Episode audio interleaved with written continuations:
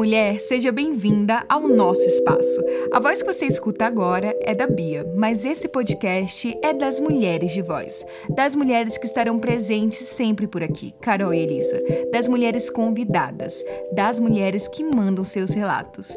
Das mulheres que marcam nossas jornadas. E nós lhe damos as mãos. Vem, entra na roda das mulheres de voz. Olá, pessoal, como que vocês estão por aí? Feliz 2022. Meio estranho ainda falar isso, até porque a gente está gravando 2021. Então é mais estranho ainda. Mas é, a gente está muito feliz em estar tá aqui, começando esse ano com vocês, mulheres de voz, e falando sobre uma coisa que é exatamente muito é, significativo sobre inícios de ano, fins de ano, que são mudanças. E para a gente começar essa nossa temporada sobre mudanças, nada mais justo sobre, do que a gente falar sobre uma mudança atual que a gente está vivendo em coletivo aqui, que é a mudança de ser adulta, assim. A gente resolveu falar e começar por aqui, porque principalmente aqui na minha história, estou passando por muitas mudanças, tá? Já estou há um ano morando com o Marcos, a gente até fez um, um podcast, qualquer coisa, vocês voltam ali, vejam um podcast na época que era eu sozinha e convidei Marcos para falar sobre isso. É, mas a gente também está mudando agora de casa, temos agora a nossa dama, que é a nossa filha de quatro patas, então temos tantas coisas acontecendo, né? Trabalho, as meninas agora já estão há um tempo trabalhando, e a nossa convidada, ela também é maravilhosa, cheia de compromissos e coisas assim. E eu queria saber como que está sendo, antes de mais nada, né? E, e, e esse, esse movimento de mudança, mas também saber e conhecer um pouquinho mais sobre você, Monique. Conta para as mulheres de voz é, quem é você, quem fala aqui com a gente. Uh, fica super à vontade para se apresentar. Queria agradecer o convite, né? Faz tempo que a gente está fazendo esse alinhamento e agora surgiu, né? Finalmente a oportunidade para a gente debater, conversar, rir, né? Falar sobre nossos afetos, sobre as nossas dores também, que faz parte desse processo. Então, só agradecer por ser lembrada, né? Fico sempre feliz em saber que, de alguma forma, meu trabalho tem alcançado outras pessoas e principalmente mulheres, né? Mulheres diferentes de mim. Então, muito obrigada de verdade. E para me apresentar para vocês, né? Eu sou Monique Machado, sou psicóloga, uh, trabalho no Centro da Juventude, né, que aqui em Porto Alegre, sou gaúcha, também atendo de forma clinicamente. Tenho um projeto chamado A Florescer, onde a gente fala sobre sexualidade e comportamento e saúde das mulheres negras. Na minha página particular, eu também abordo sobre a questão de autoestima e saúde mental da, do grupo que eu represento também, né? Porque eu sou uma mulher negra, acho que é bem importante que as pessoas saibam disso, né? Da minha característica. Sou uma mulher negra gorda, retinta, né? Então, as minhas pautas são referente ao que eu sinto e ao que as mulheres representam para mim também. Mulheres parecidas comigo, né? Que de alguma forma não têm voz, que aí tem tudo a ver, né, com o título, com o título do podcast, com o título do trabalho de vocês. Então, acho que esse é um pouco do meu caminho. Eu sou militante, sou ativista social, luto pela causa né, das minorias, da população preta e referente a isso, eu vou costurando aí as minhas dinâmicas e pensando abertamente como construir de forma positiva, né, esses caminhos que a gente sabe que são bem difíceis. Então é isso, só para me, apresentar um pouquinho para vocês e deixar um pouco mais escurecidos, né, as nossas pautas de hoje. Eu amei o escurecidos, porque, né, a gente fala tanto várias palavras. Os esclarecidos. Amei. Eu vou, eu vou, a gente tem que criar um, Elisa, pra gente. Amarelo. Nem sei como a gente vai criar. Amarelo, amarelo escritos. a gente tem que pensar um pra gente, Elisa. a gente fala que a gente vai escurecer, né? Eu nem, eu, nem, eu nem uso mais. Uma vez eu estava escrevendo um texto, eu esqueci de escrever esclarecido, botei escurecido. Já está tão internalizado que eu nem excluí a palavra esclarecer já da minha vida. E é sobre isso, né? Esse movimento, na verdade. A gente acha que, ah, não, uma coisa é firmada como um ponto final, como algo que, ah, mas a gente já está tão acostumado, para que mudar? E, e, sendo que tem tantas mudanças que são importantes, né? A gente está falando sobre esse, esse papo de mudanças e a gente tem tantas mudanças. E você promove tantas mudanças, Monique, importantes, assim, de representar mesmo, de trazer a tua voz e, e, e trazer também a voz de tantas outras mulheres como você, é, que isso é muito importante. E a gente se sente muito honrada de ter você aqui. Ah, muito obrigada, fico bem feliz. em saber disso. Me engrandece como pessoa também. Ai, a gente, a gente que fica engrandecida aqui de verdade. E para a gente começar aqui nosso papo, a gente tem vários quadros, Monique. E assim, nosso primeiro quadro, ele se chama Vocionário, que é o momento que a gente tenta colocar o nosso significado sobre esse papo de hoje, que é mudanças. Vocionário. Para ti, como que o que, que significa mudanças? Como que as mudanças estão impactando na tua vida? Conta um pouquinho pra gente. Eu acho que mudança tem a ver com não parar no tempo, né? Onde a gente vive na sociedade que impõe o comodismo como um padrão de comportamento. Falar de mudança é falar do novo, né? E falar do novo é falar do diferente, que é o que nos representa. Por mais que a gente ache que não tenha ligação, acaba tendo, né? Então, para mim, mudança é isso, é a gente conseguir trabalhar a diversidade, falar delas através de um viés da, da, de forma positiva. A mudança é a gente se transformar como um ser humano e nos vendo como pessoas potentes, apesar da sociedade dizer o tempo inteiro que somos, né? Não significa muito, né? A história mostra isso. Eu acho que mudança é ar, né? Tem muito a ver com a minha orixalidade também, que eu acho que é importante compartilhar com vocês, que eu sou uma mulher de axé, então a mudança vem muito a ver com o vento, né? Vem a ver com a, com a mata, tem a ver com o rio, que é o que transcende os meus orixás. Então a gente tem que sempre estar tá andando em circular, né? Mudança tem a ver com aquilombamento, com grupos, né? Onde a gente consegue fazer as trocas e engrandecer, né? Como pessoas. Então acredito que a mudança faz parte do processo, apesar dela ser um pouco com dor, né? que a gente está muito confortável no nosso quentinho muitas vezes, mas é necessário para a gente ver que a gente pode ser pessoas melhores, que a gente pode ser pessoas que agregam na vida dos outros, porque a gente precisa, ainda mais agora, nesses tempos pandêmicos. E eu acho que é isso, né? A mudança é tu conseguir ser livre. Acho que isso que me define e que define o meu trabalho também. Eu acho muito legal, porque desde o primeiro ponto que você começou falando sobre esse escurecimento, é uma mudança também, é uma mudança necessária. E eu vejo que agora, mas na nossa idade e para baixo, isso está se tornando cada vez mais normal. Eu estava assistindo Sex and the City, a nova temporada aqui. Maravilhoso. Sim, nossa, nossa, eu tô ansiosa para amanhã para lançar o próximo episódio. E, e tem muito essa mudança, assim, de ver como que eles conseguiram fazer esse passado e esse presente. E eles estão trazendo muitas, muitas pautas que a gente fala hoje que é natural, mas que para elas, pela idade, não é tão natural assim. Então é muito engraçado a gente pensar que tem uma mudança para a gente que é uma mudança normal, então talvez não gere tanto estremecimento, um desconforto, porque a gente está crescendo com essa mudança, mas para quem já estava aqui nesse planeta Terra, ou seja, nossos pais, avós, X, é uma mudança meio. O que isso está acontecendo? E às vezes é uma mudança que vem com preconceito, né? Muito. Preconceito, machismo, racismo, que já está pronto naquilo que a gente falou ali, né? Que eu iniciei com estar acomodado. É muito cômodo estar nessa situação, né? É muito cômodo a gente permanecer uh, tendo ações no nosso dia a dia sem mudar. E quando a gente muda, a gente depende muito das outras pessoas, né? A gente quer que o outro mude para a gente continuar acomodado.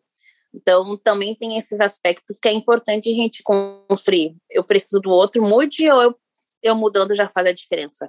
E eu vejo que as pessoas se preocupam demais com o que as outras pessoas estão fazendo, responsabilizam demais as outras pessoas pelo que fazem e acabam se esquecendo, na verdade, de assumir essa responsabilidade na sua mudança própria.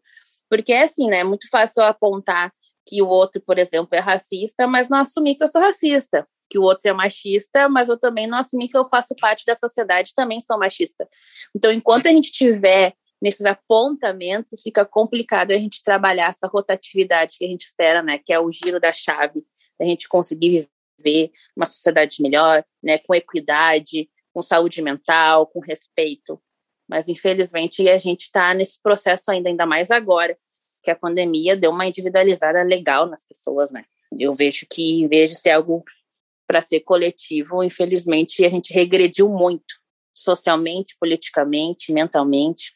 Eu acho que é super importante a gente falar disso nesse episódio, porque eu acho que muitas pessoas ainda acham que quando chegou na vida adulta, é como se não pudesse mais mudar.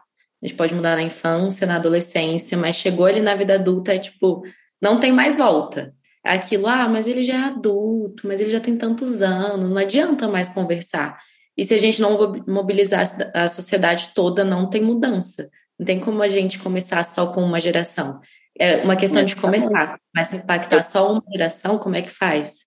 Exatamente, eu preciso que o idoso, né, seja o exemplo para usar máscara, uma coisa básica, né? Máscara para a criança entender que é importante usar máscara também. Então são gerações que todas, né, se todas usarem máscara, é uma geração que vai conseguir enfrentar uma pandemia. É, é, é um clássico exemplo disso que tu está falando. Uma coisa basiquinha, que é usar máscara, onde a gente consegue, de alguma forma, ver no outro a necessidade do cuidado. Mas enquanto a gente estiver só na nossa caixinha, ah, eu vou continuar nesse meu comportamento, que o meu comportamento não vai atrapalhar o outro, sendo que qualquer ação que a gente faça hoje vai atrapalhar. Se eu pular hoje aqui no meu condomínio, eu vou incomodar o vizinho aqui de baixo, mesmo morando sozinha. Então, são aspectos que, infelizmente, as pessoas ainda não estão caindo na realidade, não é trabalhado, né? E isso envolve o não querer querer fazer atendimento psicológico, né? Não querer estudar como é que é nosso funcionamento histórico para entender os nossos processos, enfim, tudo isso influenciando nesse individualismo, né? E onde tem individualismo não tem mudança. Tu não muda sendo individual, né? E eu acho que tem muito a ver com isso da responsabilidade mesmo, porque acho que foi ensinado para gente um lugar de regras mesmo, de que, olha, se você quer fazer. Se você vai para a universidade, para você para a universidade, todo mundo já entendeu que essa mudança de escola para a universidade tem que ser X, ou seja, você tem que ir para a universidade é, pública, você tem que estudar muito, mas para você estudar muito, você tem que passar por um cursinho, você tem que fazer. Tem toda uma regra, então, assim, até as mudanças meio que já são enrijecidas, né? Uhum. Já são uhum. cheias de regras. E aí, quando a gente vai vendo, assim, vai crescendo nesse processo, a gente fica com medo de mudar. Porque já falaram que tinha um caminho certo para a mudança, que, a que a mudança iria gerar, né? E eu acho que por isso que também gera tanta coisa. Ao mesmo tempo que também tem um caminho certo, a gente percebe, a gente pode estar aí falando sobre isso, que é o não diga alô, diga mulher de voz. Não diga alô, diga mulher de voz.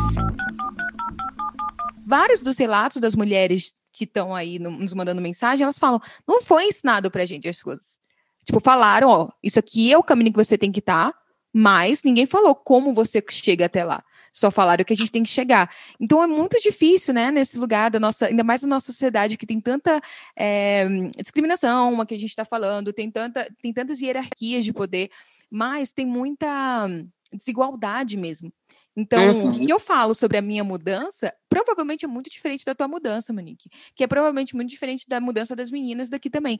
Então, a gente também tem que contextualizar tudo isso, e, e esse é o perigo dessa, desse lugar, dessas regras, dessa individualização mesmo que a gente está falando, né? Porque senão fica é, é difícil a gente buscar o que você falou, que mudança é liberdade. Uhum. E é a liberdade. Quando a gente conta a liberdade, a gente conta o conforto, né? Que é o que a gente espera, a gente faz o movimento contrário. E aí, quando a gente faz o movimento contrário, as coisas começam a fazer mais sentido, que é, infelizmente, que não é trabalhado. A gente é em cima de regras, né? Claro, regras envolve uma ética, né? Envolve, sim, tu receber até, é, perceber, né, até onde tu vai um com o outro.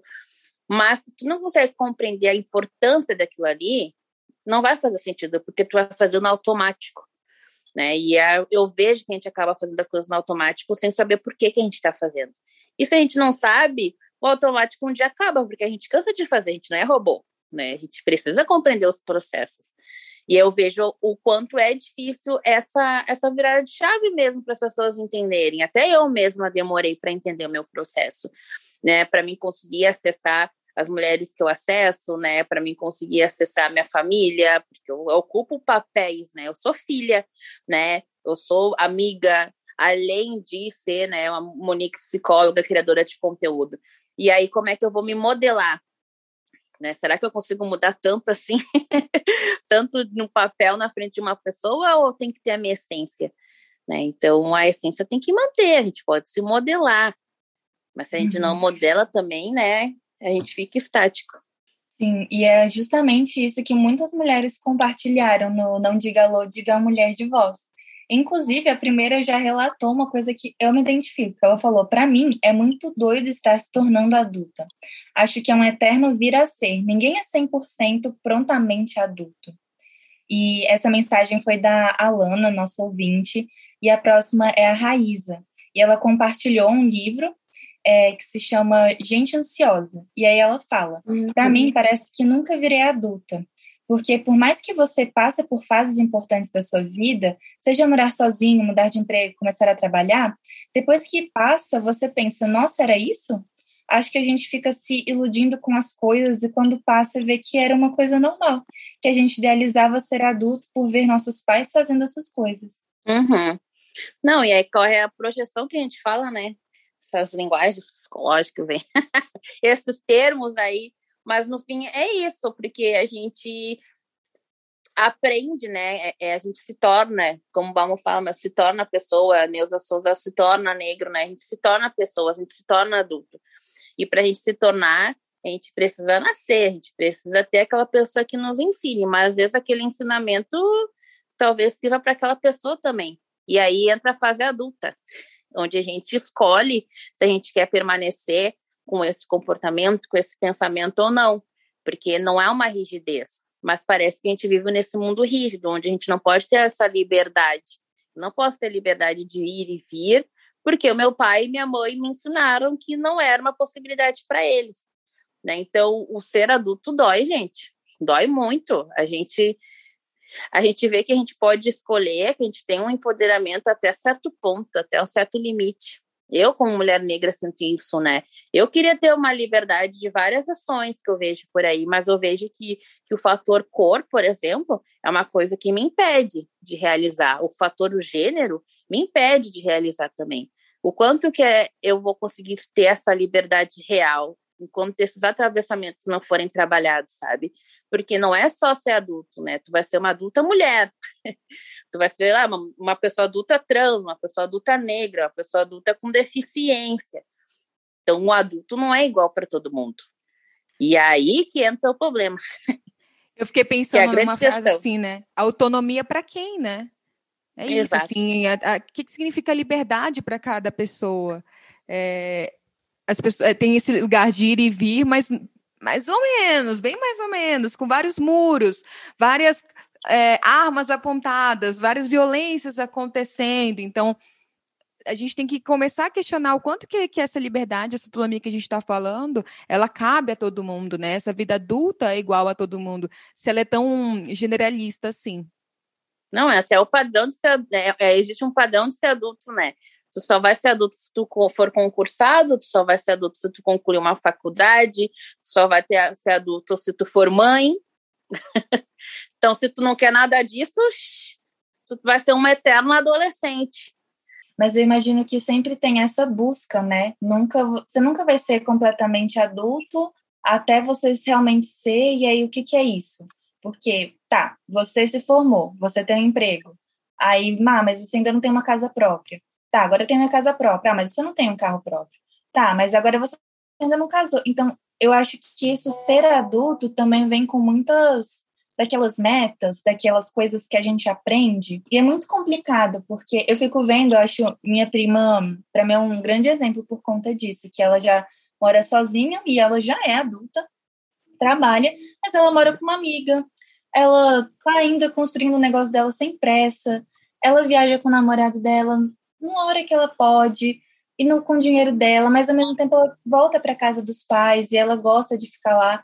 Então é uma coisa muito, tá, eu tenho 27 anos e como assim eu ainda não sou casada, tenho filho, tenho uma casa própria. Uma coisa muito leve, sabe?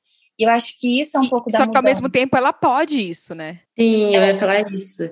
É engraçado que quando a Elisa leu da Alana, eu tinha lido antes e automaticamente eu tinha lido não doido, mas doído. Porque para mim é muito isso. É doído virar adulta. E é, o que a Monique falou, até lembrei de uma coisa que aconteceu comigo esses dias, eu falei com as meninas, dessa questão de que como é virar adulta. Eu fiz uma viagem esses dias, quando as pessoas tiverem ouvido isso, já tem mais de mês quase. E aí foi a viagem que eu falei: estou virando adulta, eu vou pagar a minha viagem, eu vou viajar sozinha e eu vou ser adulta. E no meu segundo dia de viagem, eu saí com uma roupa e muitos homens ficaram olhando. E eu fui numa loja e troquei de roupa. E eu falei para as meninas, porque eu estou sozinha e eu sou adulta. E não é um ai, eu vou ser assaltada, não é um ai que tá só olhando. eu sou uma mulher, eu não, eu não posso me dar o luxo de me sentir insegura numa rua. Eu vou lá e eu vou trocar de roupa, porque eu sou uma adulta sozinha nesse momento. E também é isso, não posso. Não tinha meu pai lá, não tinha minha mãe lá, não tinha minha irmã, não tinha uma amiga para falar, nossa, pelo menos tem alguém aqui comigo. É até o que a gente conversou no nosso grupo lá do Psi Plus, né? Que muitas das vezes a gente sai, e isso acontece muito comigo, e eu entendo a preocupação, só que é frustrante, né? Então, a gente sai na rua, e aconteceu comigo, de eu sair, eu voltar mais tarde, meus pais, eles brigaram comigo, mas eles são muito de boa com isso.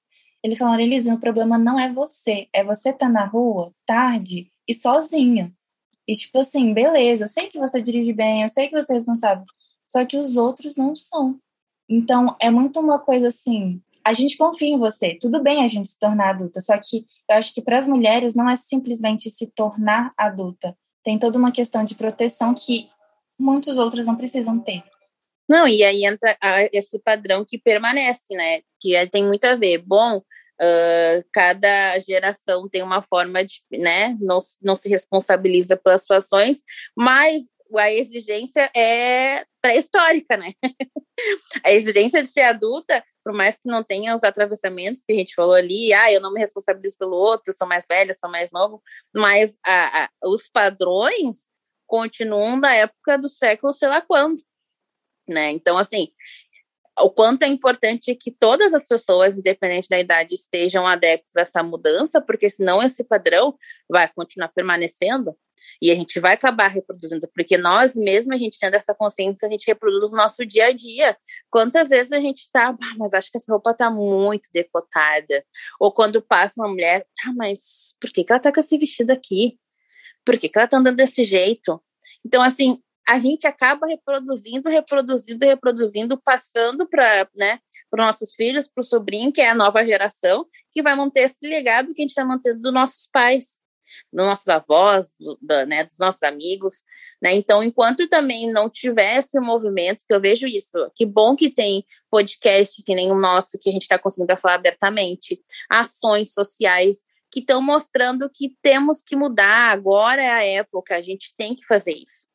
Né? A pandemia está mostrando que se a gente não, não mudar, a gente vai continuar na pandemia, a gente vai continuar individualista, a gente vai continuar sozinho, porque quando a gente não faz, a gente continua solitário, né? E a gente não evolui porque as pessoas se afastam da gente. A gente não entende depois que as pessoas estão se afastando porque a gente continua no nosso mundinho ali egocêntrico, achando que o que a gente está fazendo é certo. Né? Então, o adulto também dói por causa disso, porque o adulto envolve responsabilidade, né? E a gente também tem que se responsabilizar com as nossas ações, com os nossos pensamentos e muitas vezes com que a gente se veste ao ponto de ter que, né, que nem a Carol falou ali, se anular totalmente por causa de uma roupa, né? Porque ela estava sozinha. Então, olha quantos atravessamentos que a gente é estimulado o tempo inteiro. O tempo inteiro a gente tem que estar tá raciocinando em tudo na nossa vida, simplesmente para a gente conseguir sobreviver, né? E o quanto é dolorido, é sofrido, cansativo. Às vezes eu fico cansada, guria, de ficar batutando o tempo inteiro. Às vezes eu só quero sentar na minha casa e olhar uma Netflix quietinha, porque assim, ó, cansa. cansa o tempo inteiro. A gente tá sempre pensando como, né? Como não fazer isso, como não fazer aquilo, como não falar daquela forma, como não atingir o outro. Cansa. Sendo que é algo que deveria ser natural, mas não tá sendo, né? Enfim. Processos, Sim. né? Haja terapia. É, e aproveitando, eu já queria aqui passar dois áudios de duas ouvintes nossas.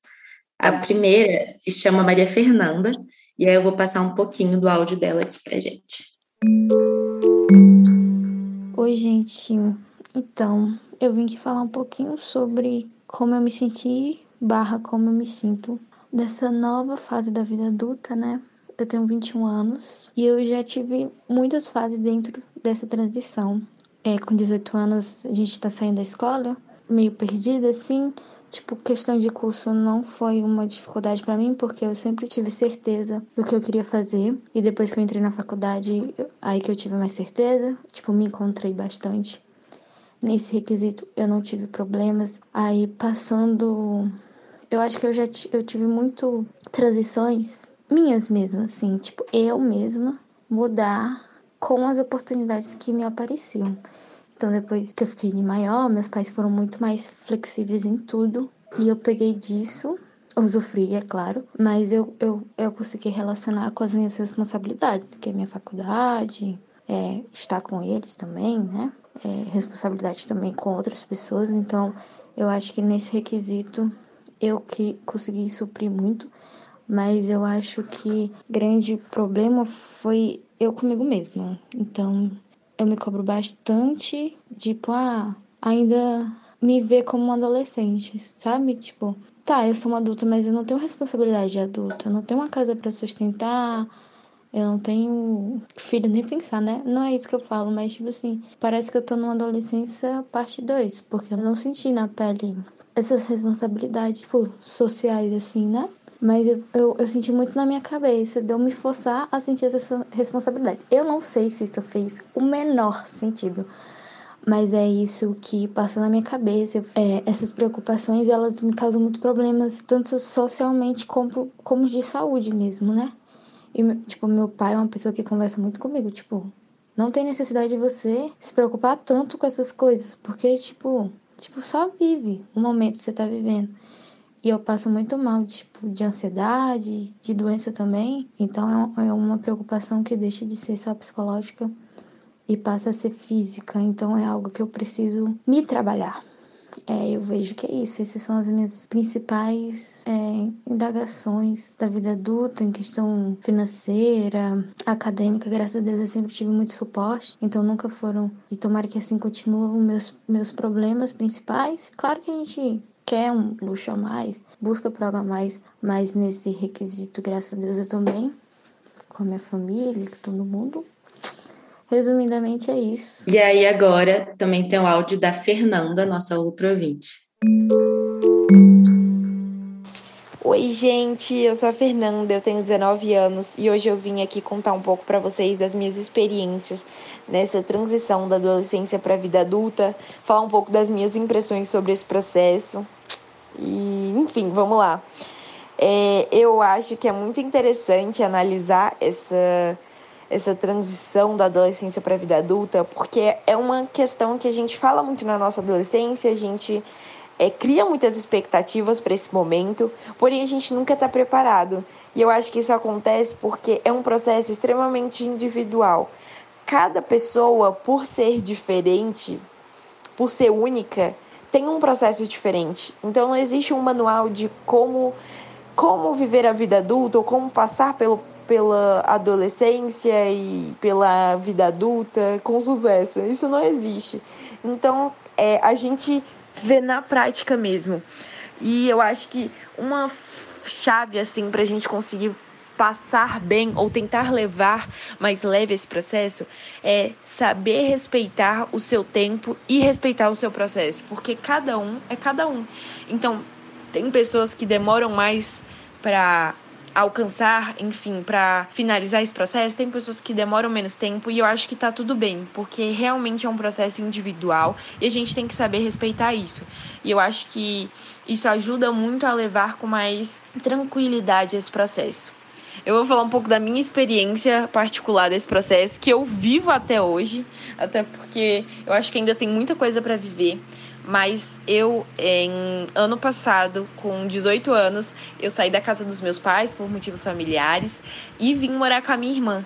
Então foi um choque de realidade na minha vida, porque por mais que eu soubesse de muitas responsabilidades que tem em ter uma casa e, enfim, comandar uma casa, eu acho que na prática a gente sente mais e vê como é, exige mais da gente. Então, no início foi um processo complicado, né? Ter que girar essa chave na minha vida, mas eu acho que foi muito importante para eu amadurecer não só questões da minha vida privada, como da minha vida social. Eu acho que eu amadureci muito na questão dos estudos, na questão das minhas relações, nas questões das minhas responsabilidades. Então foi muito importante para mim.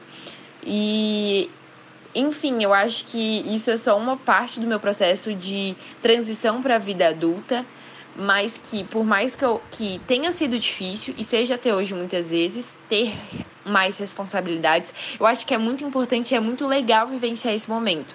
E eu acho que é importante a gente saber aproveitar realmente esse momento. Por mais que seja difícil, tirar as coisas boas desse processo e que tem muitas, muitas, muitas, e saber realmente levar é, essas coisas boas para nossa vida e viver bem com isso, sabe? Então, tem uma palavra que está muito na atualidade, mas que eu gosto muito dela porque eu acho que o significado dela é muito profundo, que é a resiliência, que é a capacidade de saber se adaptar e se moldar às situações adversas da vida e aos problemas e contorná-los e resolvê-los. Então, assim, eu acho que é sobre isso assim a nossa vida, a gente saber realmente pular esses obstáculos e continuar vivendo da melhor maneira possível e saber se adaptar a muitas situações. Principalmente nós mulheres que sabemos que a, a gente vive numa sociedade machista onde tem muitas situações que são impostas é, a nós e que, infelizmente, às vezes a gente tem que acabar se adaptando a elas. Muitas vezes a gente não tem a opção de é, é, ai, não vou fazer, enfim. Então, por mais que a gente deva sempre lutar pelos nossos direitos e lutar pelas nossas vontades, a gente infelizmente ainda vive nessa sociedade machista. Então, acho que essa capacidade de se adaptar a muitos momentos é muito importante, principalmente nessa transição para a vida adulta. Então, bom, eu acho que é um pouco disso assim da minha experiência. E é isso e assim, né, a partir do que elas falaram, eu fiquei pensando muito o quanto que tem muito a ver com o que a gente está vivendo agora. Que é isso. Se a gente for comparar com a época, por exemplo, dos meus pais mesmo, meus pais já me tinham né, eu já, já era uma criança, eles já estavam com a casa deles, enfim, era uma, uma outra coisa, já estavam formados, trabalhando, etc. Hoje em dia, não é a mesma coisa. E aí, até a Jade, ela, que também é uma outra ouvinte aqui do, do Mulher de Voz, ela mandou um relato pra gente falando isso. Ela tem 22 anos, ela já estagiou, já pagou várias das, das coisas dela, mas ela ainda mora com os pais. E ela fala assim: ao mesmo tempo que eu me vejo sendo independente com várias coisas, tem a questão que é financeira. E aí me vem umas coisas, tipo, será que... E aí a financeira bate também com os comportamentos. Por exemplo, eu tô jogando Nintendo. Será que eu posso jogar Nintendo? O que, que eu tô fazendo aqui? Isso aqui é comportamento de adulto? Então, olha como, olha como que é violento, né, isso tudo. Essa carga de expectativas que colocam sobre nós, sobre essas mudanças que a gente tem que ter e que não necessariamente tem. Então, assim, essas, quando essas três mulheres foram falando, eu fiquei pensando muito nisso e muito no que a Monique falou ali atrás como hoje, numa, numa sociedade que a gente está vivendo, com esses dois anos de pandemia, que a gente mudou uma estrutura totalmente, a forma que a gente está se relacionando, essa questão da individualidade aumentou muito mais, como que a gente vai estar exigindo dessas novas pessoas que estão se formando, por exemplo, que estão na faculdade, que elas tenham as mesmas oportunidades, o mesmo trajeto de mudança que eu tive, que a Monique teve, por exemplo, uhum. é, em outro momento? É injusto, é desonesto, né? Não, e fora que eu lembrei muito de, num, bate-papo, bate-papo não, na minha consulta, na verdade, com a minha terapeuta, que gera muito conflito, né? Bah, eu tenho que estar trabalhando toda hora, daí tem que é o momento que a gente torna pai dos nossos pais, porque ser adulto é isso também, né? A gente torna pais em algum momento da vida, mesmo não tendo filhos. É questão de conta, é questão de dar conta do trabalho. E aí ela falou uma, uma coisa bem, é bem interessante, né? Ela é da psicanálise em si. Ela falou assim: é, ser adulto é, é nascer de novo, né? É quase um parto novamente, né? Então a gente, o bebê, né, para deixar mais escurecido para as pessoas visualizarem, assim, o bebê enquanto está na barriga ali, está no conforto, está no quentinho, bem alimentado, protegido, né? Uh, tendo tudo ali, só recebendo a função do bebê, é só ficar ali, ó, bonitão, né? E aí nasce, aí nasce naquele desespero, no mundão, e aí ele vai ter que dar continuidade né? Por mais que tenha um estímulo bebê, né? A gente tem que dar continuidade em aprender a caminhar, a falar, a agir, né? E ser adulto, ela disse que é o segundo parto que a gente passa na nossa vida. É o segundo parto e realmente é um parto porque a gente sai do conforto da adolescência, que querendo ou não, tem um conforto ali, e aí a gente nasce para dar continuidade na nossa existência, né? Então, dói, gente. Dói isso, dói saber que a gente não vai ser não vai ficar mais no quentinho da proteção, né? Que a gente não vai ter mais aquele aquela porto seguro que a gente tem, né? Independente da nossa situação, a gente tem um ponto seguro, algo que a gente se segura, independente da estrutura familiar ou não do espaço que a gente se encontra, né? Porque a gente sempre tem que falar de uma forma plural, né? A gente tem uma segurança. E a partir do momento que a gente tem que andar nesse mundão, já era. E ainda tem uma questão que aí envolve nós, que tem uma exigência muito maior em cima de nós mulheres sobre essa questão de ser adulta. Porque já é estimulado desde pequena a gente ser adulta, com as brincadeiras, né? A gente já tem que limpar, a gente já tem que cozinhar, a gente já tem que cuidar de boneca. Enquanto os meninos é permitido ser super-herói, né? É permitido pensar em dinossauro e, e viver no mundo da fantasia. Então, assim, o ser adulto para nós, mulheres, já é imposto desde criança. A gente já vai ali, ó. Então a gente já cresce sabendo que a gente tem que saber limpar um banheiro, que a gente tem que saber cozinhar, que a gente tem que ser uma boa mãe. Então, assim, aquilo ali já vai internalizando. E aí tem aquela questão que mulher amadurece mais, que a gente sabe, que todo mundo fala, que não aguento mais, que mulher amadurece mais e o homem não. E aí a cobrança fica ali em cima da gente. E aí é uma cobrança externa, real, que aí não é fantasiosa, e nossa, que a gente tem que dar conta de tudo. Então, assim, olha quantos atravessamentos a gente tem que dar conta. Simplesmente porque a sociedade impõe isso o tempo inteiro. E olha que forte que você falou, né? Nossas brincadeiras, nossa diversão vinham com esse lugar de maturidade. Era até meu burn book mesmo, assim, que depois a gente vai chegar lá, mas então já fica aí o spoiler, que é isso, assim, da gente como mulher ter que amadurecer. E aí a Jade, ela fala assim: eu quero jogar meu Nintendo. Tá, você não pode se divertir adulta.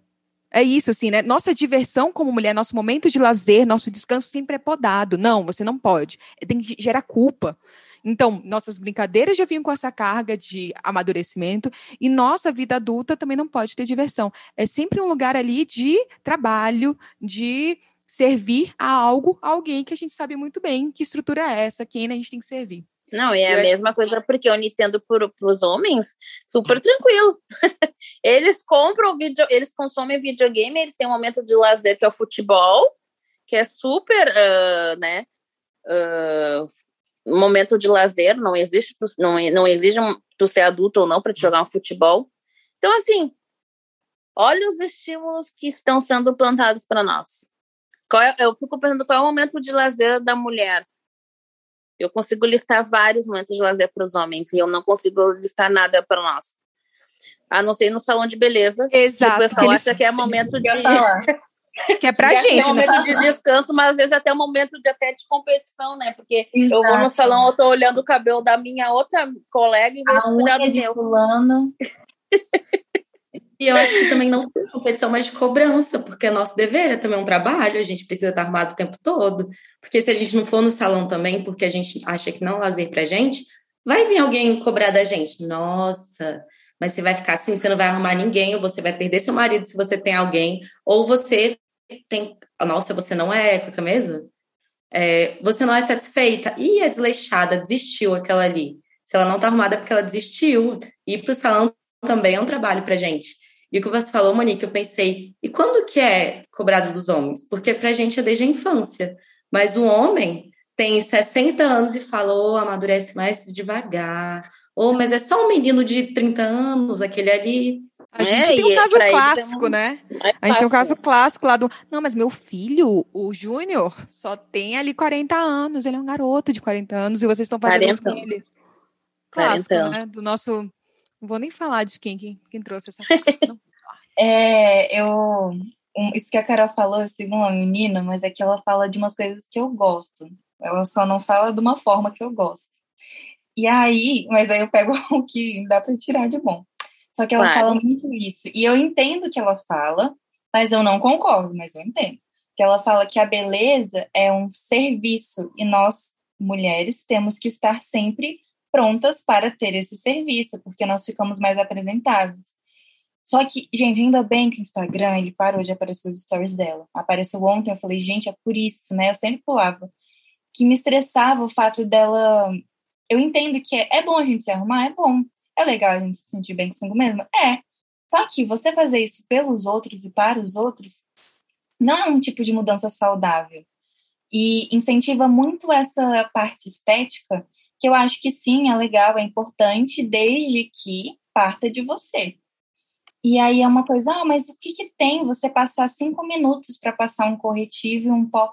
Gente, se a pessoa não se sente confortável, sabe? Ela, ah, mas eu sei que as pessoas se incomodam quando elas veem, me veem assim, com uma aparência mais desleixada.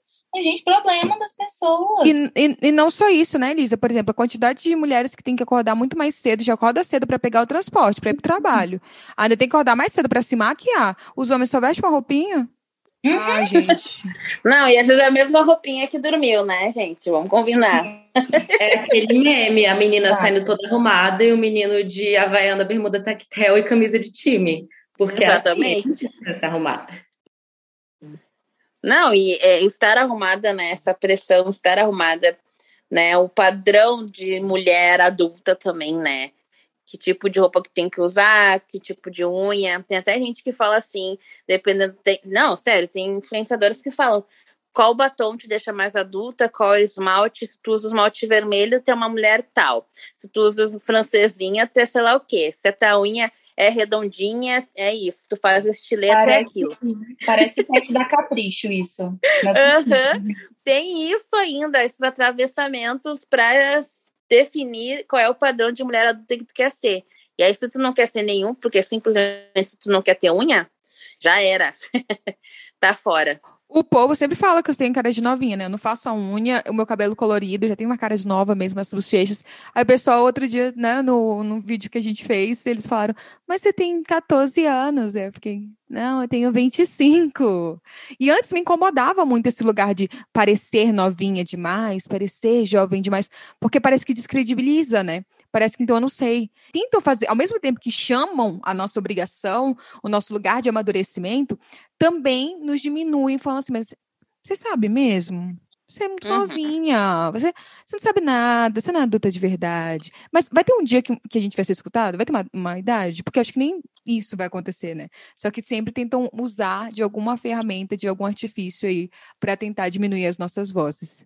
Sempre com uma intenção de querer nos anular, né? De querer nos silenciar de uma forma que a gente não tenha uma opinião própria para estar tá trabalhando ou questionando alguma coisa naquele momento. Então tem isso também. Sim, e aproveitando que vocês estavam falando aí de voz e de tudo, vou passar aqui nossos dois últimos áudios. O primeiro é da Maiara. Oi, meu nome é Maiara de Oliveira. Eu tenho 20 anos e moro em Araxá, uma cidade aqui no interior de Minas Gerais, e eu vou contar um pouco para vocês sobre a minha experiência né, na vida adulta.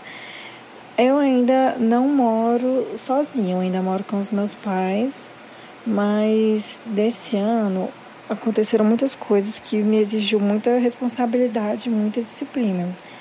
Por exemplo, é, começando lá em 2018 eu comecei a faculdade em 2018.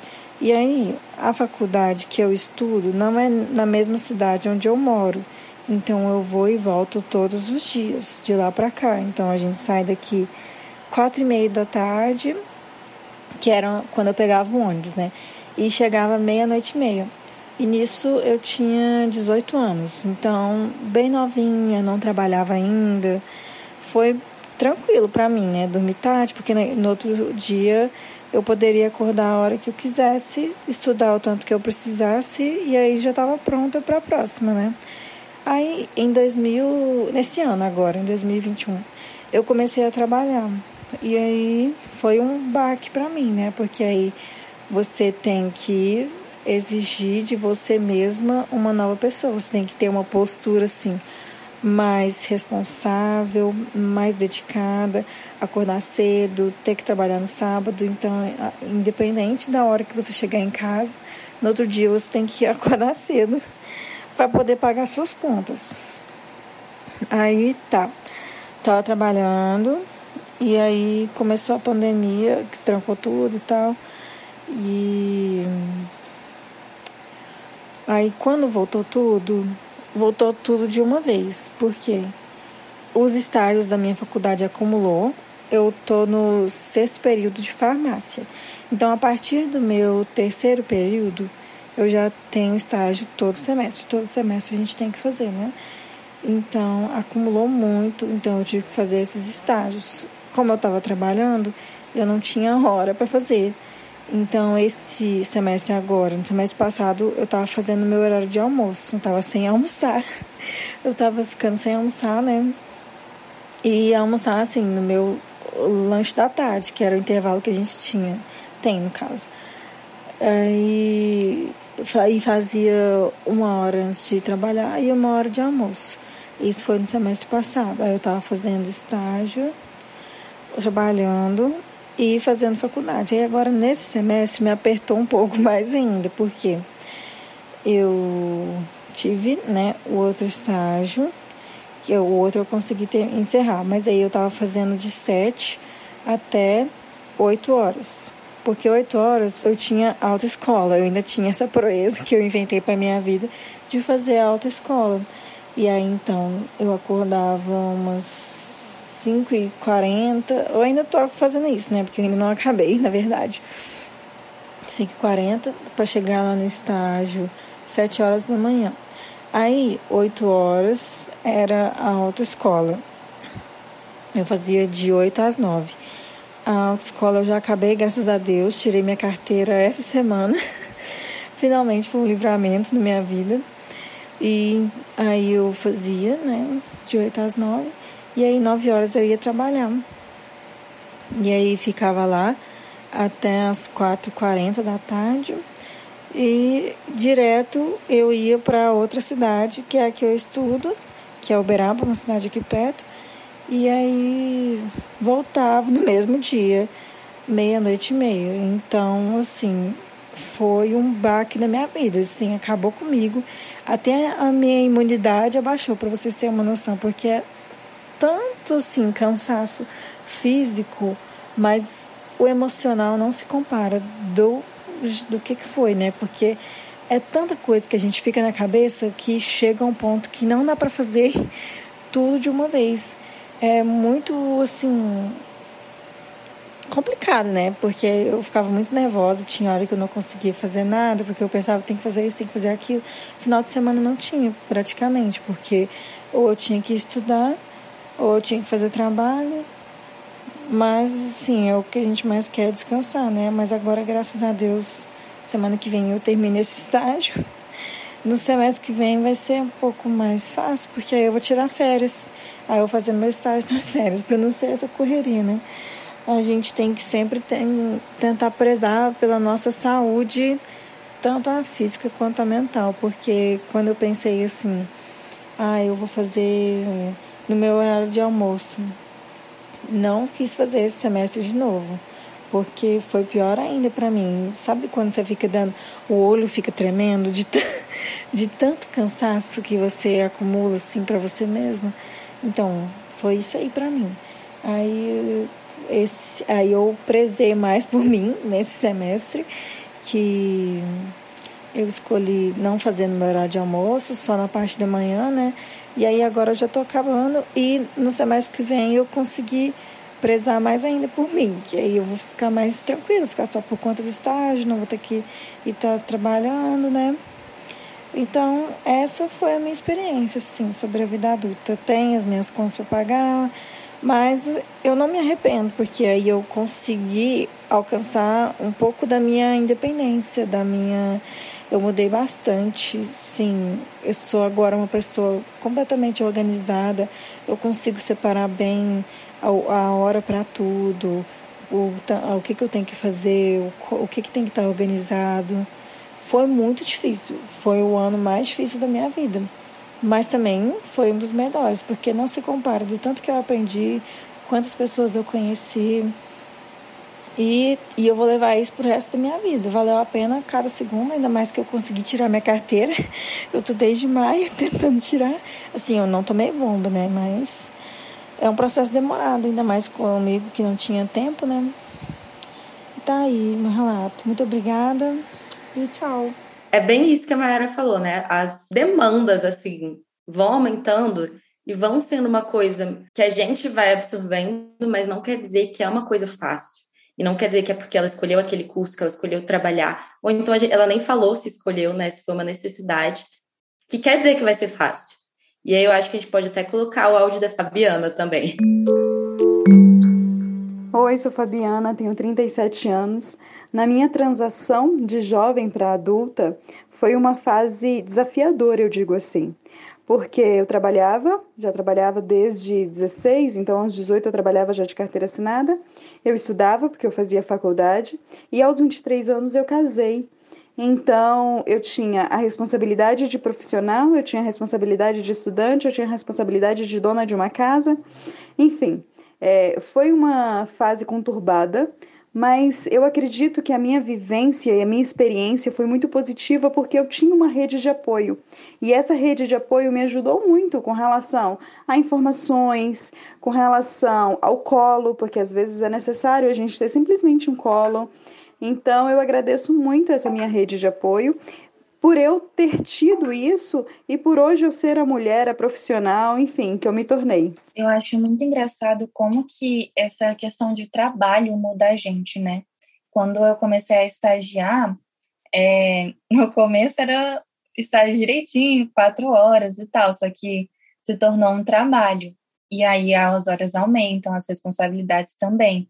E hoje eu vejo que, assim, as conversas mudam e as responsabilidades também.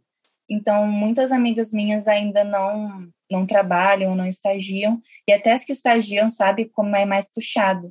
Só que foi uma virada de chave que às vezes você não percebe. Para mim foi uma coisa muito natural, tipo, a, como foram as, acontecendo as coisas aqui na empresa, mas também isso te muda. Então, outro dia eu tava falando, nossa, gente, tem que pagar a fatura do meu cartão e tive que parar para abastecer com o meu salário.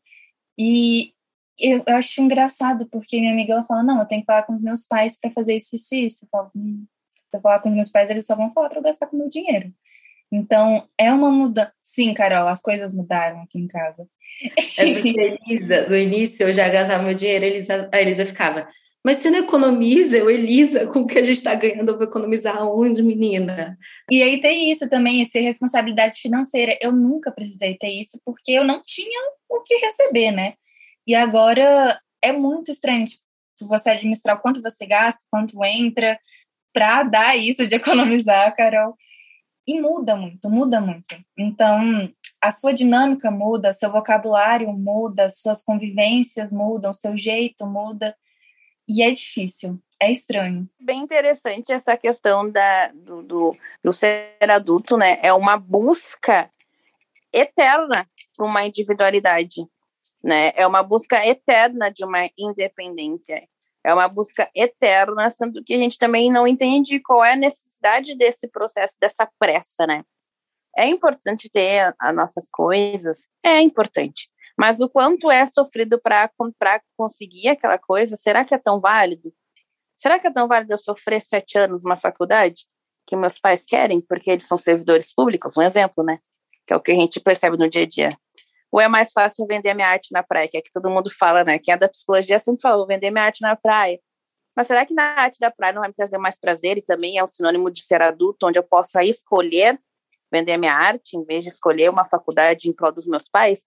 Então, o quanto esse individualismo, né, é, esse corre, essa pressa, eu trabalho muito nessa questão da pressa, faz a gente esquecer o presente, ficar sofrendo pelo passado, pelo que não fez, almejando um futuro que é incerto, né? E aí volta a dizer, estamos na pandemia, né? Onde a gente viu que a questão do futuro, né, gurias?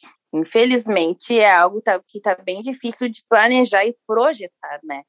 Que aí entra muito com o que a Bianca falou também, no sentido da, da responsabilidade dessa nova geração, que é uma geração que está fazendo tudo online, que é uma geração que não está tendo contato com as pessoas, que é uma geração que está excluída, que é uma geração que não vai ter o mesmo processo que nós, né, que a gente aqui do, do que estamos conversando passamos. Tudo em AD, tudo tecnologia, tudo é WhatsApp, tudo é Instagram, tudo é rede social, tudo é TikTok.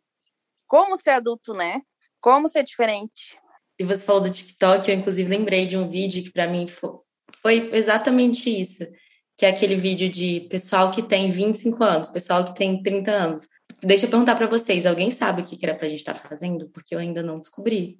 E é muito isso, gente. Teve as eleições é, do Chile. Aí teve aquela piadinha: meu primo de 35 anos é presidente. e eu tô, tô aqui tentando pensar o que, que eu vou fazer no final de semana.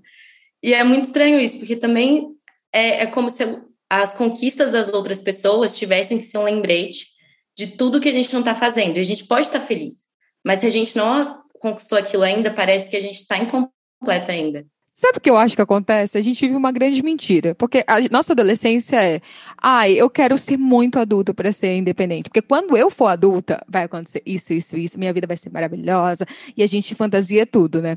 E aí quando a gente chega na vida adulta, a gente fica. Não era bem assim que era a vida adulta que eu tinha pensado. É, tá, eu até brinco assim, direto com o Marcos, eu falo, gente, algumas coisas acontecem porque a minha família não mora mais aqui, a gente, nossa rede de apoio é a família dele. E tudo eu falo assim, ah, eu vou ligar para tia Márcia, eu vou ligar para tio Márcio, que são meus sogros. Como é que resolve isso? Eu não sei resolver isso, assim, nunca, sei lá, tive que ligar para resolver um eletricista. Quem é eletricista? Eu não tenho o número do eletricista, vou ter que ir atrás de quem? Então, é, é, um lugar novo, assim, né, que a gente vai descobrindo, que a gente achava, acho que tem esse lugar de romantizar. E aí tinha aquilo da infância que a gente romantizava tanto, que é o que. E, a, e hoje em dia a gente continua romantizando com o que você falou, Monique, nas redes sociais. Então a gente vê a pessoa mega produtiva, corre às 5 horas da manhã, e ela faz tudo, e ela dá conta. E a gente fala, então eu sou um adulto super disfuncional, né? Que não dá conta de nada. Que não consigo, não consegue se bancar, não consegue ter momento de diversão, não, não tem, não tem como. E, e é, é, triste a gente ter que viver esse lugar, ou de romantizar ou desromantizar. Que a gente já falou outra vez no nosso episódio de maternidade com a Bárbara, né? Que ela fala, por exemplo, sobre a questão da maternidade. Ela falou isso. Cara, a gente não tem que romantizar a maternidade, como também não tem que desromantizar, tornar aquilo terror, porque tudo na vida tem isso. Tem os lados que são bons, é uma delícia, é muito legal mudar, é muito legal é, a gente estar tá crescendo, tá em processo, mas também tem muita coisa que não é legal. A gente não queria estar tá mudando algumas coisas porque é desconfortável. Então, acho que a gente vive esse espaço aí de estar tá tateando tudo isso e tentando entender a nossa maneira de fazer isso acontecer. Eu acho que, por fim, tem mais dois relatos, mas que eles conversam muito entre si. Um é da Renata, que ela fala que a vida dela deu um 180 quando nesse ano, né, de 2021, quando começou, ela começou a vender doces e aí isso começou como um passatempo e depois se tornou realmente uma empresa. E aí ela viu como que dá para passar perrengue nessas situações. Então ela falou que hoje é muito bom, mas que ela passou por muitas coisas, quebrou aqui do jeito que ela tá falando aqui. Sofri bocado também, um bocado. E tem outra ouvinte que ela falou que essa mudança de fase jovem para fase adulta não foi muito sentida, mas que ela notou. E como que é diferente, né? Tem gente que sente uma super diferença e eu acho que isso tem um pouco daquilo que a Bia falou de privilégios e outras pessoas é super normal, tipo, ah, tá, agora eu sou adulta. E como que é diferente para diferentes pessoas, né? Sim, é muito isso. Eu, gente, eu era pessoa eu falava que eu queria muito ser adulta. Aquele, de repente, 30, eu era toda menina, tipo, nossa, quando eu fizer 30 anos, minha vida vai ser tão incrível. E aí, não, eu queria fazer uma faculdade. Um ano e meio depois da faculdade, não queria mais essa faculdade. Mudei de faculdade. Aí hoje eu vejo meus calouros da primeira formando, eu fico, gente, eu vou me formar com 24 anos. E aí, eu lembro que quando eu tinha 10 anos, eu imaginava que com 24 anos eu ia estar morando sozinha, eu ia fazer várias coisas. Hoje em dia, é sério, gente. Eu penso em qualquer coisa, eu fico socorro. Quando eu tiver 30 anos, se eu já tiver realizado uma das coisas que eu pensei, já tá bom demais. Já foi assim, uma vitória, entendeu? Engraçado que quando eu era pequena, eu não queria virar adulta, eu não queria crescer. Eu ficava, ah, eu queria ser pequena para sempre. E é muito louco, porque, Carol, vamos crescer. Eu estava lá, não, mas eu quero, eu gosto de ser criança, mas eu achava que se eu e tem isso também, né? Eu achava que se eu crescer, eu não poderia mais fazer coisas de criança. Então, eu não poderia mais brincar, eu não poderia mais ficar com os meus amigos. Ia ser uma virada de chave, assim, muito brusca que eu não queria. E hoje eu vejo que não é muito assim, sabe? As pessoas falam que é, vendem isso pra gente. Mas não precisa ser. Aí entra a cobrança, né? Porque eu, de repente, 30, é, eu acho, eu amo esse filme, mas com 30 ela já é tudo, né, gente?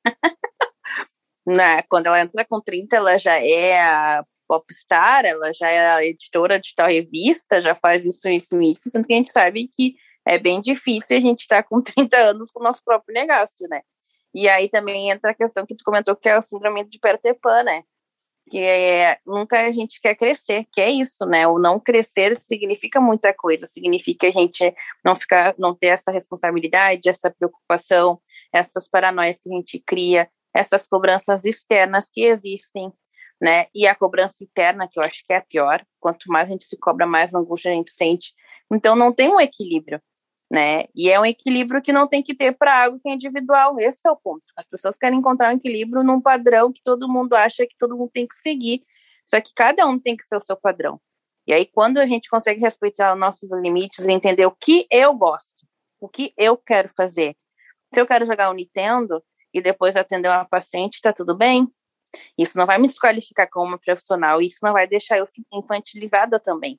Né? Então, quanto que também a gente compreendendo e nos conhecendo faz com que a gente entenda o nosso momento, aceite, a gente tem que aceitar, às vezes, porque para te fazer faculdade tem que ter dinheiro, para te ter negócio tem que ter dinheiro, né? Para ter tal coisa, tu tem que, às vezes, até contato, se tu não é filho disso, filho daquilo, às vezes tu não vai conseguir ter aquela empresa. Então, assim, a gente tem que entender como é que é o funcionamento do mundo para a gente não querer falar que todo mundo é igual, e que as oportunidades vão ser as mesmas para todo mundo. Porque cansa a gente escutar, porque quem vive na pele sabe que não é isso, né? E aí, quando a gente compreende esse processo, a gente sente o alívio e a gente entende que ser adulto não é tão ruim assim, não é tão sofrido, né? É difícil, é um processo que a gente vai ter que passar. E o ser adulto também, ele é uma fase com que a gente vê que a gente está envelhecendo também. Então, acho que tem essa conexão, né? E quanto mais a gente vai envelhecendo, mais perto de um fim, né?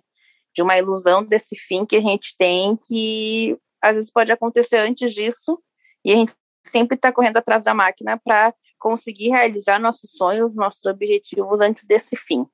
E aí cria mais angústia do não viver no presente e só pensar no futuro, 24 horas por dia. Sim, exato. Acho que a gente pode até nesse caminho, assim, eu já vou mudar agora meu Bunny Book, a gente pode ir para o nosso próximo quadro, Bunny Book. Bunny Book.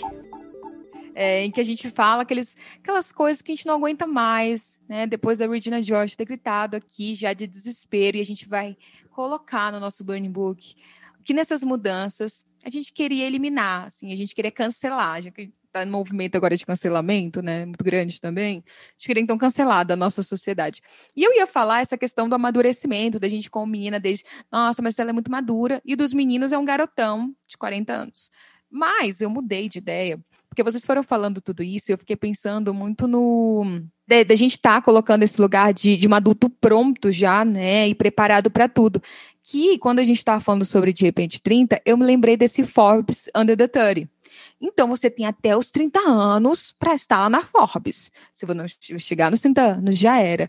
E que há um lugar muito limitado do que é ser adulto, né? Então, esse dos 20 ao 20, aos 25 é uma coisa meio nebulosa. Eu sou o quê? Sou jovem, sou adulto, o que, que eu sou? Dos 25 aos, 5, aos 30, você tem que correr atrás desses 5 anos de tudo e ser o adulto funcional que vai estar no Forbes Under the 30. Então, eu acho que, que é esse espaço, assim, de, de, de ter o currículo completo ali no LinkedIn, que isso significa ser um adulto, um bom adulto. Informa um adulto, tem muitas relações, e, gente, isso não existe. Esse lugar de dar conta de tudo, de ser uma pessoa com saúde mental um dia, ter... não dá faz parte, assim, alguma coisa a gente vai ter que escolher os nossos pratinhos que vai ter que rodar, a gente vai ter que escolher nossas batalhas. E isso não faz ninguém melhor do que ninguém. Algumas pessoas vão ter muito mais oportunidades que outros e privilégios que outros, que vai fazer com que seja muito mais fácil. Né? A gente está falando, poxa, é muito melhor uma pessoa, um homem, dormir 30 minutinhos, ele fica mais descansado do que a gente que tem que dormir menos, menos esses 30 minutinhos, porque a gente tem que se arrumar. Então a gente tem que contextualizar isso tudo e entender que tá ali no Forbes Under the 30, mesmo que, que algumas vão por si só, enfim, batalham, a gente não tem que romantizar esse lugar de mega produtividade, de ser adulto, de cada um tem seu caminho. Então é esse o meu Bunny Book. Adorei seu Bunny Book. O meu é muito isso de tipo, quando você é adulta, parece que você tem que personar ser adulta. Então agora eu vou ser uma pessoa séria, agora eu vou usar blazer e agora eu vou falar sobre assuntos adultos. E eu acho que não precisa, sabe? muita gente idealiza ser adulto. No caso, eu não idealizei, eu tinha medo mesmo. Então, se você é assim como eu e tem medo de virar esse adulto que todo mundo prega e tem que ser, e se não for, não tá tudo bem, eu acho que até na empresa a gente vê muito disso. e na empresa Psibianca, mas também eu acho que cada vez mais a gente consegue ver isso na internet de uma forma positiva que você não precisa ser um adulto que você vê no jornal. Você pode ser um adulto com a sua autenticidade. Você pode ser um adulto que gosta de brincar. Você pode ser um adulto que gosta de se divertir, que gosta de comidas de criança, que gosta de fazer programas que te façam bem, independente da sua idade. Então, eu acho que meu burn book é para essa idealização, sim, de ser um adulto específico, de ser um adulto que todo mundo passa para gente, e que não necessariamente é um adulto certo, porque não existe certo e errado na hora que, que a gente fala sobre mudanças, né? Bom, meu bunny book, olha que elegante, uh, é mais social, né, gurias? Óbvio, vou puxar barquinho pelas pautas que eu levanto, né? Não poderia deixar de falar sobre isso. Mas meu bunny book é onde a sociedade permita que pessoas igual a mim consigam chegar à fase adulta, né? Que infelizmente a gente sabe que a população negra é a que mais morre socialmente, né? Os homens negros, principalmente, são os que mais estão no sistema carcerário, são os que mais morrem, as mulheres negras são as que mais adoecem de saúde mental, são as que mais tomam medicação, são as que mais cometem suicídio, né? A gente sabe como é a, a idade média que as pessoas cometem suicídio, que é até antes do dos 30, né? Então, assim, eu penso numa sociedade onde permita isso, que a gente consiga chegar nessa fase adulta, que a gente consiga, de alguma forma, idealizar, né? Que eu vejo que tem uma desesperança nas pessoas que têm uh, a mesma cor de pele que a minha e as mesmas características, as mesmas características que eu tenho, né? Onde não tem uma esperança de uma sociedade melhor, de uma vivência melhor, uma oportunidade de trabalho, uma oportunidade de ter políticas públicas, uma oportunidade de estudar. Né? Eu vejo que a, a esperança que nos move para a gente conseguir passar por esse processo se perdeu porque não está se permitindo viver isso.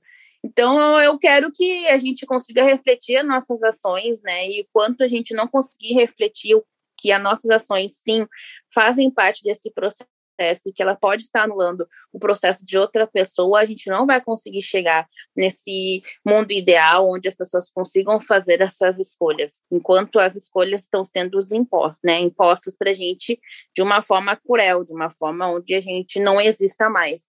Então, puxando para o meu barco, né, já levando para a conscientização de todo mundo, né, vamos olhar as nossas ações, né, o nosso machismo do dia a dia, o nosso racismo, o nosso preconceito, o olhar diferente que a gente tem pelo outro.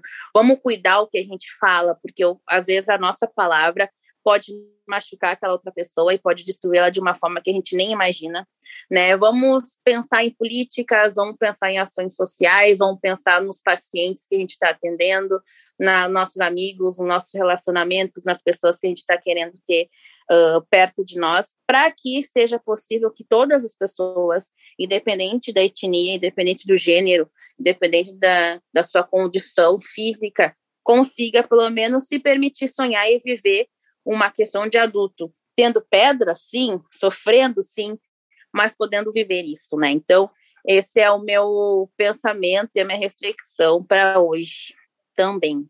Sua fala, Monique, me lembrou muito um TED Talk da Nathalie Neri, que é Afrofuturismo, que ela tem exatamente essa fala. É importante a gente falar de afrofuturismo porque nos filmes de ficção científica não tem negros, então é como se no futuro não tivessem negros. Então, inclusive, indico muito, gente. É, é, um, é um episódio muito bom. E o meu burn book, eu fiquei aqui pensando, mas eu acho que sem querer eu já falei dele no início, que é essa questão da gente atribuir que depois de uma certa idade as pessoas não podem mudar. Então, depois de uma certa idade, a gente não pode conversar com as pessoas, a gente não pode propor pautas sociais para as pessoas, a gente não pode ter nenhum tipo de diálogo, porque se entende que aquela pessoa nunca vai mudar. E eu acho isso um absurdo, porque não só é, empaca muitas mudanças, mas também é, tira esse espaço de troca entre as gerações, porque é como se fosse uma cisão. Então, por exemplo, eu não posso falar com a minha avó sobre isso, porque ela não vai me entender, e eu não posso falar para ela do meu lado, porque ela já é de outra geração. Então, se eu fosse colocar uma coisa no, no Burning Book, seria exatamente isso que eu já tinha falado, né, gente? Já comecei o episódio falando disso.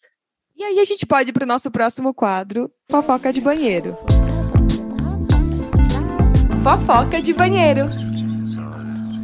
E aí, esse é o momento, então, que a gente vai dar uma diquinha, a gente dá a nossa curadoria é, para as mulheres que nos escutam. E eu queria começar com um, uma série, assim, que já encerrou, mas é, eu acho que, que talvez as pessoas não ligariam à questão de mudanças. Mas eu penso muito nisso, que é The Good Place. Eu não vou dar muitos spoilers e eu não vou aprofundar muito sobre, porque senão o que eu queria, o ponto que eu quero chegar está no último episódio. Então, assistam. É uma ótima série. Vocês vão ver essa questão assim de é, a questão de processos, de, de instabilidade, a importância e da estabilidade, a importância da gente estar tá ali aprendendo, se reconhecendo, a questão também da gente aprender uns com os outros, umas com as outras, enfim. Tem muitas mudanças ali que são maravilhosas que valem muito a gente acompanhar. E é uma série super leve para esse momento aí que talvez muita gente esteja de férias ainda possa ser uma delícia. E vocês, vocês têm diquinhas aí sobre mudanças? Ah, quando eu estava pensando nesse, nessa curadoria para esse podcast, eu ia indicar de repente 30, mas eu acho que isso nem é mais uma indicação. É tipo um, uma coisa histórica mesmo. Então eu vou indicar outra coisa. É, eu vou indicar um livro, é um livro infantil, mas eu adoro esses livros infantis que falam sobre mudança, que se chama Árvore Generosa. É bem nome de livro infantil mesmo, na real. Mas fala muito sobre mudança por meio da história. Não vou falar história, mas é muito fofinho como ele aborda. E também a nova temporada de Sex and the City, porque é uma das minhas séries preferidas. E eu adoro como eles estão retratando essa mudança. Acho muito necessário falar sobre isso. E eu vou indicar uma que, assim, gente, aparece em todas as temporadas, que é a This Is Us.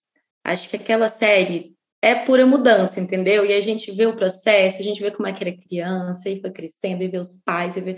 Gente, aquela série, para mim, qualquer episódio dessa temporada pode ter This. Mas como nenhuma das duas tinha falado, já vou pegar para mim, que é uma série, se você assiste, se você ouve esse podcast e ainda não assistiu, assista. Só a Elisa que aqui, né, é a cota que tá aqui todo episódio e nunca assistiu. Eu já tentei assistir quatro vezes dessa série, eu não consigo assistir. Você assistiu errado, Elisa, você assistiu errado. É, realmente, o problema tá comigo. Então, não tinha pensado numa indicação, sinceramente, mas vou indicar algo mais plural, assim, indicar que as pessoas consumam e assistam mais uh, séries, livros, que os personagens sejam negros, mulheres, né? Eu acho que quanto mais a gente consegue ter conhecimento sobre a diversidade da vivência de outras pessoas, e a gente consegue entender que essas pessoas existem, que elas escrevem, né? Uh, que elas consomem, que elas são artistas, que elas são diretoras, mas a gente consegue entender que essa pluralidade está aí. Então, eu gosto muito de indicar isso, né? Não tem um específico, né? Tem vários livros, né? De Jamila Ribeiro, né? Tem Celi Carneiro, né? Conceição Evaristo. Então, sim, tem uma lista extensa que eu sempre indico, mas acredito que a gente conseguindo entender o que, que a gente está consumindo, da onde que vem, qual é a origem, qual é o processo, né? Como é que é o nome daquela a escritora do. Escritora não, a diretora do Grey's Anatomy. Ia falar isso, que Carol está viciada, a Shonda. A Shonda faz a Shonda esse, fez. Maravilhosa. Tô, Tem a Scandal, como... que é maravilhosa. Scandal Gente. é um ótimo que já terminou. How to Get Away with Murder também Como defender um assassino com a Viola, que é a Shonda, que ela também é responsável, maravilhosa Viola como protagonista, botando num lugar de criminosa, que eu acho que é isso, né? Num lugar não só sempre dos estereótipos que tem em cima dos personagens negros, né? mostrar pretos no poder, pretos com dinheiro, pretos advogados, pretos que defendem Não, Scandal é isso, assim, é, é, a mulher, ela se relacionando com o presidente dos Estados Unidos, só que não é isso, ela não tá se relacionando, ela tem todo um poderzão dela, assim, ela é toda empoderada, gente, é uma das minhas séries favoritas, amo, fica aí a dica, e foi escrita por Shonda também. Mas, inclusive, eu vou adicionar um que eu não tinha pensado até a Monique falar. E, gente, só uma curiosidade, estamos gravando em dezembro, eu comecei é, Grey's Anatomy em outubro e eu já estou na décima temporada. Eu estou vivendo Vai essa série. Carol. Que isso, minha irmã. É, minha irmã, eu já falei, vocês têm outras vidas, entendeu? Vocês têm namorados, vocês têm que dar uma atenção para outras pessoas. Eu o quê? Paro de trabalhar, vou ver série. Fazer o quê? ah, não, amiga, pelo amor de Deus.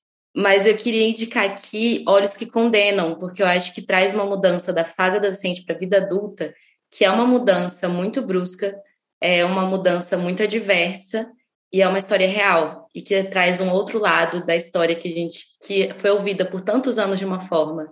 Então, essa série, gente, tem que ter um estômago para ver, mas vale a pena. Ah, eu não consegui. Eu comecei a chorar no, meio, no primeiro episódio. Falei, ah, não quero mais ver isso, não. Dá uma sensação de, de é, injustiça mesmo, né? Que a gente fica aí, de impunidade. Ah, não consigo. Foi uma das únicas séries que eu pesei de um dia para cada episódio, porque eu assisti o episódio e ficava ok. Eu preciso digerir um pouquinho. Amanhã a gente volta. Podia ter assistido um dia? Podia, mas não, não foi. Gente, tem outra também muito boa da Amazon Prime. Que droga. Guarda para o próximo episódio, Elisa. É, vou guardar. Ótimo. Mas a gente nessa conversa já chegando nesses momentos trocando aqui várias séries, espero que vocês assistam, gostem, aproveitem, descansem, porque pessoas adultas funcionais também descansam, também tem momentos de lazer, gente, não tem que ficar só produzindo, performando, nada não. E se vocês não quiserem assistir isso, vocês podem assistir desenho que vocês quiserem, tá? Então fiquem à vontade. Podem fazer como Elisa, ler também os livros infantis, sejam livres. Mas, nesse momento aqui final, eu queria te convidar, Monique, a fazer um relato, fazer um convite, enfim, dar um recado. É o nosso momento testão.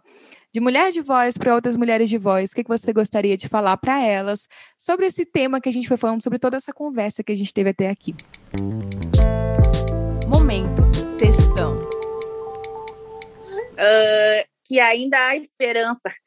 é meio clichê essa palavra, só que a gente tá, que nem eu comentei, eu acho que toda a nossa conversa, que a desesperança está fazendo parte do nosso processo.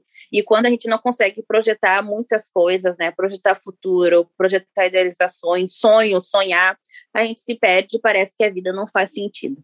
Então, o que eu quero é que as pessoas que estejam escutando tenham esperança, né?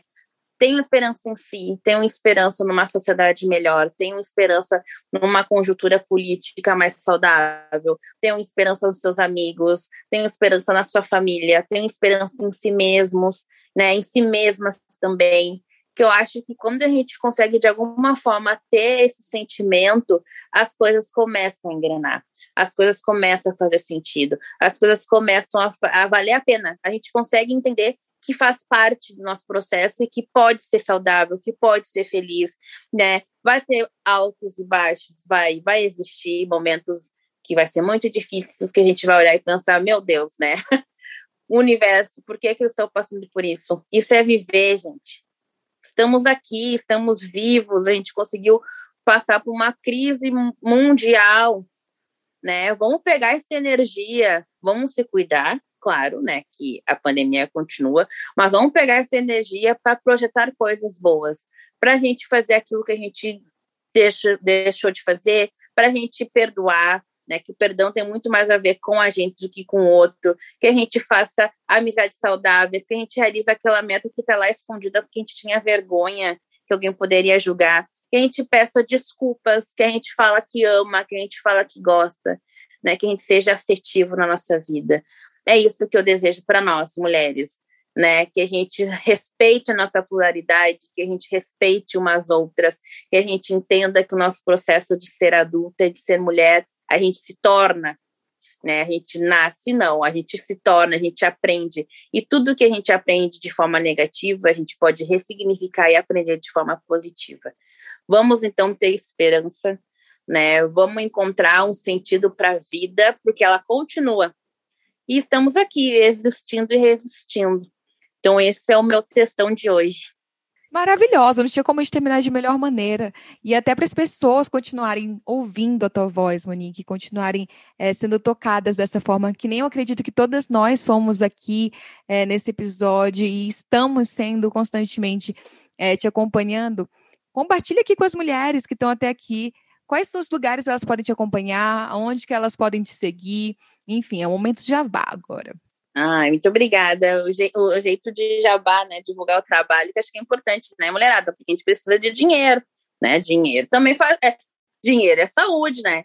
Mas, assim, para quem tiver interesse né, em conhecer um pouco do meu trabalho, né, gente, e isso é, não é só para seguidoras, né, ou as meninas que estão estando pretas, né, mulheres brancas consumam o meu trabalho também, né, eu falo abertamente sobre pautas de mulheres que fazem parte da existência de vocês, que é uma amiga, pode ser a filha, pode ser a mãe, né? Pode ser a colega de trabalho. Quem tiver né, querer saber mais sobre as pautas que eu abordo, me sigam no Instagram, né? Que é o arroba Mone com dois i, Machado. E sigam o projeto Aflorescer, onde a gente fala mais abertamente sobre sexualidade, né? Sobre cuidado, sobre saúde. Né? Lá também tem o meu contato, tem contato de outras pessoas para que vocês tenham, né, caso vocês tenham interesse de, de consumir mais coisas didáticas referente à saúde, né, à população negra. Então, esses são esses dois meios aí que podem me encontrar.